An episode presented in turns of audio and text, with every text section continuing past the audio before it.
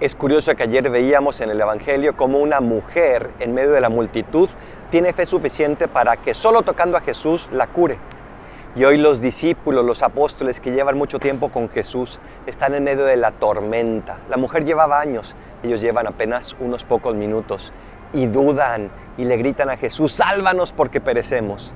Y Jesús les recrimina y les dice, ¿por qué dudaban hombres de poca fe?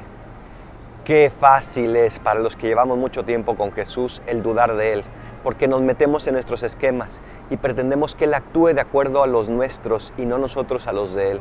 Pidámosle a Jesús que nos ayude a hacer más bien de Él y a pensar como Él. Soy el Paradolfo, recen por mí, yo rezo por ustedes. Bendiciones.